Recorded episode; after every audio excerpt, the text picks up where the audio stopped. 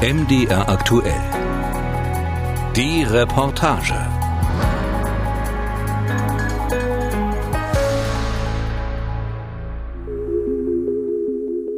C'est mon ADN. Révolution dans les gènes, c'est mon ADN. Revolution in ihrer DNA. Sie fließt in ihren Adern, singt die Rapperin Rajam Zien. Die algerische Künstlerin singt aus dem Exil im tschechischen Prag und ruft nach dem Sieg über das repressive algerische Regime, dass er doch endlich kommen solle. Liebe Donna Victoria, wir sind immer noch hier, warten auf dich. Wir reden nur über dich. Die Kinder aus der Nachbarschaft fragen nach dir. Es ist lange her, seit du verschwunden bist. Die Flamme erlischt nicht. Sie meint den sogenannten arabischen Frühling. Denn in Algerien hat er nicht zu einem demokratischen Wandel geführt. Die meisten Demonstrationen, vor allem in der Hauptstadt Algier, wurden mit viel Polizeigewalt im Kern erstickt. Das Regime habe Angst unter den Menschen geschürt, sagt Michael Bishir Ayari, Analyst der Denkfabrik International Crisis Group. En Algérie, il y avait euh, ce mythe in Algerien haben die Medien und der Staat versucht, den Leuten einzutrichtern, dass ein arabischer Frühling Instabilität und Terrorismus bedeutet. Dass es ja sozusagen mit den Aufständen und dem Bürgerkrieg schon einmal einen anderen arabischen Frühling gegeben habe, der nach den Aufständen zu Gewalt, Terrorismus und Dschihadismus geführt habe. Seit dem blutigen algerischen Bürgerkrieg herrscht eine große Angst im Land vor Eskalationen jedweder Art. Und trotzdem, 2019 füllten sich die Straßen landesweit mit Hunderttausenden Demonstrierenden. Der Grund? Der über 80-jährige Präsident Abdelaziz Bouteflika wollte zum fünften Mal zur Präsidentschaftswahl antreten. Ein Hohn für viele Algerier. Bouteflika ist nach mehreren Schlaganfällen seit Jahren schwer erkrankt und sitzt im Rollstuhl. Der Machthaber, der seit Jahren nicht mehr öffentlich zum algerischen Volk gesprochen hat, symbolisierte wie kein anderer das korrupte herrschende Machtsystem. Ein Netzwerk bestehend aus Partei, Militär, Geheimdiensten und verbündeten Geschäftsleuten. Neun Jahre nach der Niederschlagung des arabischen Frühlings gelang es dem Regime nicht mehr, die Protestbewegung, den sogenannten Hirak, von den Straßen zu kriegen. Die Bewegung wuchs. Der Hirak vereint verschiedene gesellschaftliche Gruppen, die Schulter an Schulter durch die Straßen zogen. Männer, Frauen, Kinder, Senioren, Feministinnen und Islamisten, Arbeiter und Intellektuelle. Der massive Druck auf den Straßen führte schließlich zum Rücktritt Bouteflikas. Zahlreiche Vertraute kamen wegen Korruption vor Gericht. Die abgehaltenen Neuwahlen 2019 und auch das Verfassungsreferendum im November 2020 wurden von vielen Algeriern trotzdem boykottiert. Das Regime habe nur die Köpfe ausgetauscht, so der Vorwurf. Es bleibt die Frage, ob die neue Hirak-Bewegung das Potenzial für einen zweiten politischen Frühling in Algerien hat, der das System grundsätzlich ändern kann. Michael Ayari von der Denkfabrik Crisis Group glaubt das nicht. Ce qui est un peu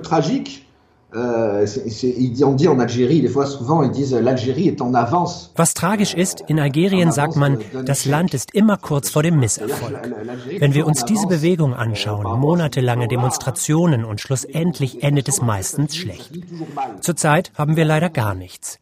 Der Hirak wurde durch die Corona-Pandemie gestoppt. Es gibt den Versuch, sich im Internet zu organisieren, aber weiterhin existieren Bewegungseinschränkungen für die Bevölkerung. Das sieht man in Algeriens Protestzentrum der Kabylei anders. Die Region gilt historisch als systemkritisch. Viele ihrer Städte sind heute Hochburgen des Hirak-Protests. Die 27-jährige Studentin Sisi Wissem ist Aktivistin und lebt in Bijaya. Sie findet, die Corona-Krise und die strikten Maßnahmen hätten dem Regime nicht nur in die Hände gespielt, sondern es zugleich auch mehr unter Druck gesetzt. Euh, Sie haben ihren Profit über unser Leben euh, gestellt. Es gibt euh, viele Familien, die jetzt prekär leben. Die, die sich mit dem Coronavirus angesteckt haben, haben nicht die Mittel, um sich gegen diese Pandemie zu schützen. Gewalt gegen Frauen und Femizide haben enorm zugenommen und die Regierung hat geschwiegen. Alles das beeinflusst jetzt negativ das Leben der Algerierinnen und Algerier. Euh, Besonders in die Kritik geraten Algeriens Präsident Abdelmajid Tebboune. Nach einer Corona-Infizierung wurde er zur Behandlung in ein deutsches Krankenhaus gebracht. Dass Tebboune sich zur Behandlung ausfliegen lässt und die algerische Bevölkerung mit dem maroden Gesundheitssystem zurechtkommen muss, habe die Wut noch gesteigert, sagt Aktivist Abdelouahab Fassawi. Ich bin davon überzeugt, dass die Machthaber sich heute nicht mehr so erholen können wie vorher. Früher haben sie die Medien benutzt, um die öffentliche Meinung zu lenken. Heute glaubt ihnen keiner mehr. Die Leute nutzen soziale Netzwerke. Zuvor haben die Machthaber die Öleinnahmen dazu genutzt, um sozialen Frieden zu kaufen. Jetzt haben sie dafür kein Geld mehr. Damit spricht der Aktivist Algeriens Wirtschaftskrise an. Afrikas größter Flächenstaat ist stark abhängig vom schwarzen Gold. Mit den Erlösen aus den enormen Öl- und Gasvorkommen des Landes konnte sich Algeriens Machtelite lange Zeit mit üppigen Subventionen für Lebensmittel, Wohnungen und Benzin sozialen Frieden erkaufen. Das ist so langsam vorbei. Experten sagen, die zugespitzte wirtschaftliche Lage sei mittlerweile ein Risiko, ein Pulverfass für das Regime, aber auch eine Gefahr für die Protestbewegung, die Pandemie nicht zu überleben. Im Nachbarstaat Marokko gibt es ähnliche Probleme. Auch dort ist die wirtschaftliche Lage schwierig. Vor allem junge Marokkaner sind frustriert und machen sich in wackeligen Booten Richtung Europa auf. Allerdings hat das marokkanische Königreich bislang besser verstanden, mit seinen Kritikern umzugehen.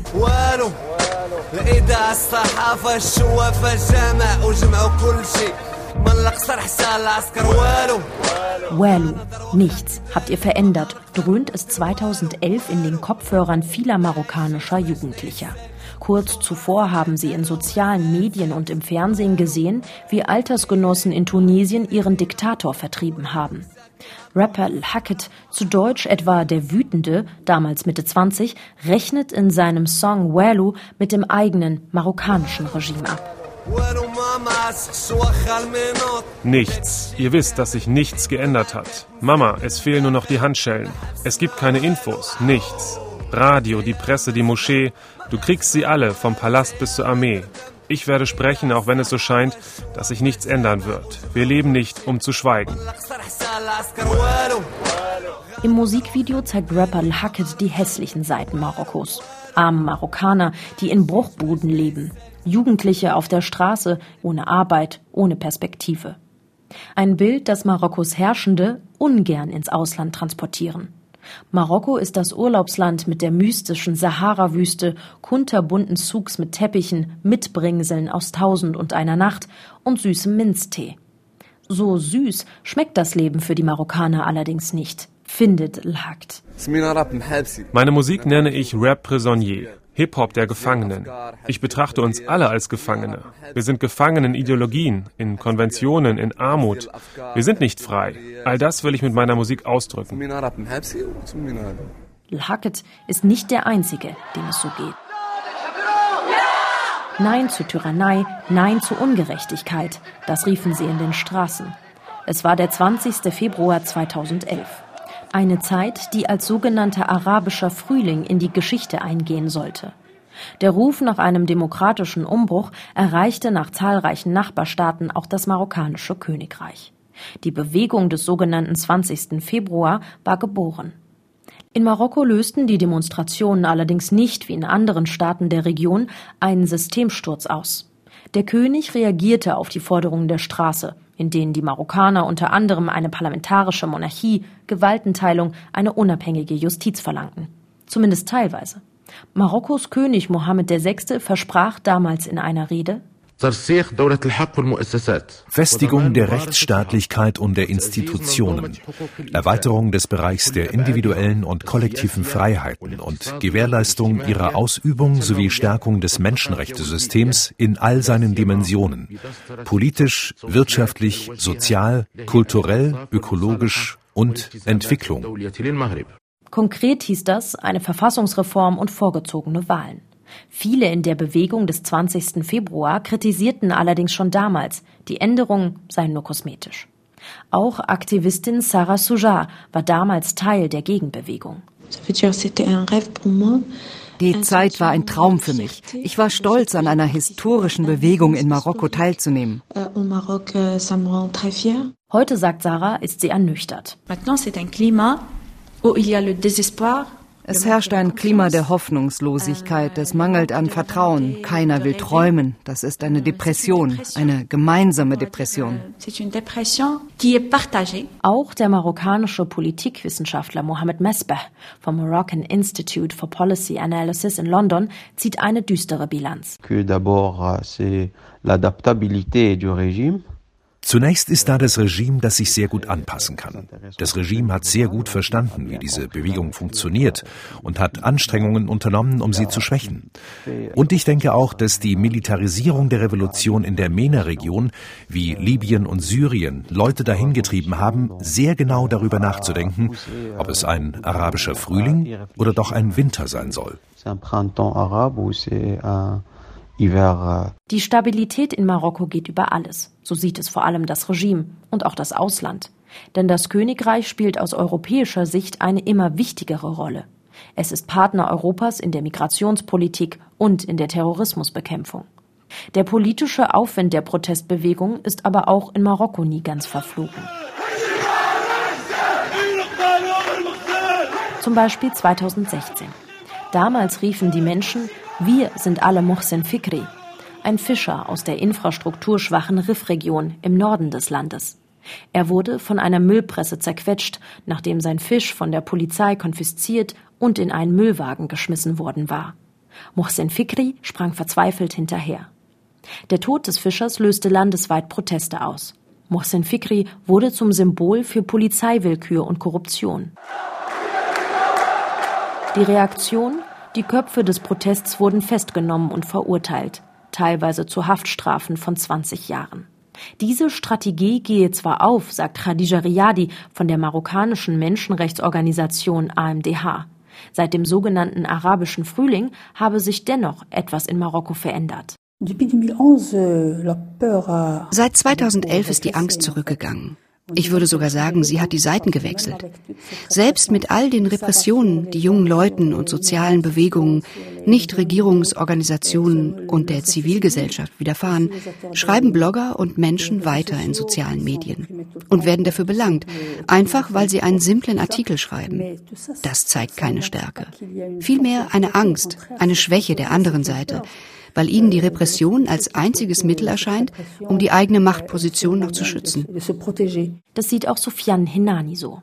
Er gehört zum Kollektiv Elil, das sich für sexuelle und Geschlechtervielfalt in Marokko einsetzt. Wir haben das erste Mal Stimmen gehört, die es vorab schlichtweg nicht gab. Die jungen Leute, Frauen, Personen aus der LGBTQ-Gemeinschaft, diese hat man in der marokkanischen Gesellschaft immer versucht unsichtbar zu machen. Der marokkanische Frühling hat ihnen eine Stimme gegeben. Die Menschen werden mutiger. Dazu haben auch die sozialen Netzwerke beigetragen. Soziale Medien, so Sofian Henani, wirkten wie ein Katalysator. Verstecken kann das Regime nichts mehr. Und genau das hat schon einmal zu einem Flächenbrand geführt, wie in Tunesien, dem Geburtsort des sogenannten arabischen Frühlings. Als der Sarg aus dem Auto gehoben wird, gibt es in Sidi Bouzid kein Halten mehr. Es ist der Sarg mit dem Leichnam von Mohammed Bouazizi. Das Blut von Mohammed wird nicht umsonst geflossen sein, rufen die aufgelösten Menschen Anfang Januar 2011. Einer seiner Freunde sagt damals, Mohammed hat Obst und Gemüse verkauft, um davon Bücher bezahlen zu können. Er hat doch studiert und er wollte seine Familie unterstützen. Mohammed Bouazizi wird nur 26 Jahre alt. In Sidi Bouzid, vier Autostunden südlich der Hauptstadt Tunis, hat er sein Geld als Gemüsehändler verdient. Als die Polizei ihm seine Waren wegnimmt und ihn misshandelt, übergießt er sich vor dem Sitz der Regionalverwaltung mit Benzin und zündet sich an. Schluss mit der Armut, Schluss mit der Arbeitslosigkeit, schreit er dabei. Die Selbstverbrennung Bouazizis löste dank der Informationsverbreitung durch soziale Medien Tunesiens Massendemonstrationen aus. Und eine Revolution. Das Regime schlägt zurück mit Gummiknüppeln, Tränengas und scharfer Munition. Als es sich in die Ecke gedrängt fühlt, versucht der autokratische Langzeitpräsident Ben Ali zu beschwichtigen. Ja, ich habe euch verstanden. Ich habe alle verstanden. Den Arbeitslosen, den Demonstranten, den Politiker und den, der mehr Freiheiten verlangt. Ich habe euch verstanden. Zehn Tage nach dem Tod von Gemüsehändler Mohamed Bouazizi flüchtet Ben Ali nach 23 Jahren an der Macht aus Tunesien nach Saudi-Arabien. Leuchtturm des arabischen Frühlings, so wird Tunesien gerne in den Medien genannt. Die freie deutsche Journalistin Sarah Mersch sagt, Vielen Menschen im Land hängt dieser Begriff schon aus den Ohren raus. Sarah Mersch lebt seit rund zehn Jahren in Tunesien, hat die Revolution hautnah miterlebt. Allein die Tatsache, dass die Leute auf einmal im Café über Politik diskutieren, das war unvorstellbar. Das vergisst man, glaube ich, so nach zehn Jahren oder im Rückblick manchmal ein bisschen, dass das einfach undenkbar gewesen wäre vorher. Also die Leute haben vorher ihr Telefon ausgestöpselt, wenn sie zu Hause über Politik gesprochen haben. Das treffe auch auf Journalisten zu. Trotzdem, sagt Sarah Mersch, würden gerade tunesische Journalisten noch schikaniert. Recherchen zu Sicherheits- und Migrationsfragen würden erschwert. Trotzdem, der Frust und die Enttäuschung sitzen bei vielen tief, vor allem in strukturschwachen Regionen, wie in Sidi Bouzid, wo auch Mohammed Bouazizi herkam, der sich damals selbst in Brand steckte. Sidi Bouzid hat kein Meer für Tourismus oder schicke Hotels. Die Stadt ist umgeben von Bergen und ist der größte Gemüseproduzent im Land. Hier lebt auch Issam. Er ist arbeitslos. Er sagt, seit der Revolution habe sich in Sidi Bouzid nichts verbessert. Im Gegenteil. Zehn Jahre Revolution. Warum gab es die denn? Wegen drei Forderungen. Arbeit, Freiheit und Würde. Wir haben nichts davon gesehen. Durch die Arbeit bekommt man die Freiheit und dadurch die Würde. 20.000 junge Ingenieure verlassen jährlich das Land. Die Ärzte gehen auch alle. Die restlichen gehen illegal nach Italien, zu den Terroristen nach Syrien, Irak oder Libyen und der Rest verkauft Haschisch. Junge, frustrierte Männer ohne Aufgabe. Das kann ein Nährboden für Extremismus sein, warnen Experten. In den ersten Jahren nach dem arabischen Frühling hatte es eine Vielzahl islamistischer Anschläge in Tunesien gegeben. Zum Beispiel 2015 auf Besucher des Bardo-Museums in Tunis und Touristen im Urlaubsort Sus. Seither hat sich die Sicherheitslage in Tunesien deutlich verbessert. Der Tourismus erholte sich. Bis zur Pandemie. Auch politisch ist Tunesien gelähmt. Soziale Reformen für die Bevölkerung kommen politisch nicht voran. Ständig wechseln Ministerpräsidenten, seit der Revolution neunmal. Das Parlament bleibt auch nach den Wahlen im Herbst 2019 weiterhin zersplittert. Die verfahrene politische Situation macht auch der Wirtschaft zu schaffen, sagt Jörn Busselmi, Geschäftsführer der deutsch-tunesischen Industrie- und Handelskammer in Tunis. Kontinuität war einfach nicht gewährleistet. Und das Ganze schafft dann natürlich äh, äh, Herausforderungen für Unternehmen, die sagen, wenn ich heute mit einem spreche, der mich für die Investition begeistert, ist der morgen eigentlich auch noch da. Selbst Tunesiens größtes Aushängeschild im Ausland frustriert heute viele. Frauenrechte. Schon vor der Revolution hatten Tunesiens Frauen im Vergleich zu ihren Geschlechtsgenossinnen in der Region mehr Rechte. Seit den 50ern sind sie per Verfassung gleichberechtigt, dürfen legal abtreiben, die Polygamie ist abgeschafft. Die neue Verfassung, die als modernste in der sogenannten arabischen Welt gilt, untermauerte das. So ist dort die geschlechterparitätische Besetzung von Wahllisten gesetzlich vorgeschrieben. Ein Ergebnis davon ca. 30 Prozent Frauenanteil im Parlament. Zusätzlich gibt es Gesetze, die Frauen von jeglicher Art von Gewalt schützen soll. Das diskriminierende Erbrecht wird heiß diskutiert.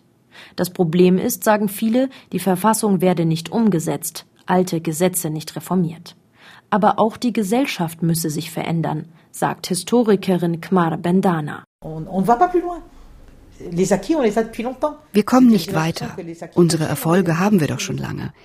Ich habe den Eindruck, die Fortschritte, die ich erlangt habe, haben meine Töchter nicht, weil sich die Gesellschaft nicht bewegt. Sie weigert sich, weil sie noch sehr patriarchal ist. Ich glaube, die Herausforderung der Revolution ist es, die patriarchalische Ordnung in Frage zu stellen. Auch im Kopf der Frauen. Tunesien lebt heute noch Widersprüche. Viele halten noch an einer traditionellen Rollenverteilung der Geschlechter fest. Die tunesische Gesellschaft gilt in großen Teilen als konservativ. Das trifft im Alltag vor allem Frauen und sexuelle Minderheiten im Land. Auch wenn heute offener über Themen wie Sex oder Homosexualität geredet werden kann.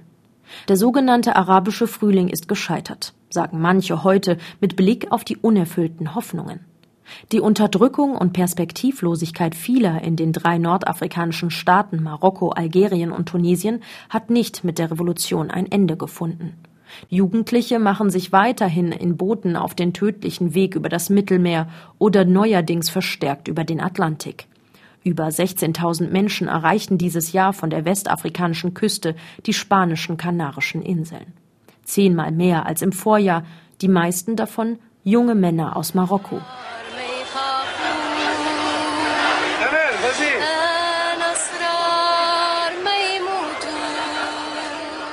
Rückblick Tunis 2011. Sängerin Amel Mathlouthi steht inmitten einer Menschenmasse und singt. Die Masse ruft Hau ab, Ben Ali. Amel singt von Freiheit. Ich bin die Stimme derer, die nicht aufgeben. Ich bin das Recht der Opfer. Wir sind frei, die, die keine Angst kennen. Wir sind die Entschlossenheit, die nicht stirbt. Ich bin frei, und mein Wort ist frei. Es gibt sie, die Entwicklungen, die Regime schwer zurücknehmen können. Die sozialen Medien sind eine davon. Sie haben einen Großteil der Propaganda der Regime entwaffnet. Im Endeffekt haben sie in Tunesien den politischen Umbruch sogar befeuert. Viele junge Nordafrikaner sind in dieser Zeit des politischen Umbruchs geboren oder groß geworden. Es wird schwerer werden, ihnen die gewonnenen Freiheiten wieder abzunehmen.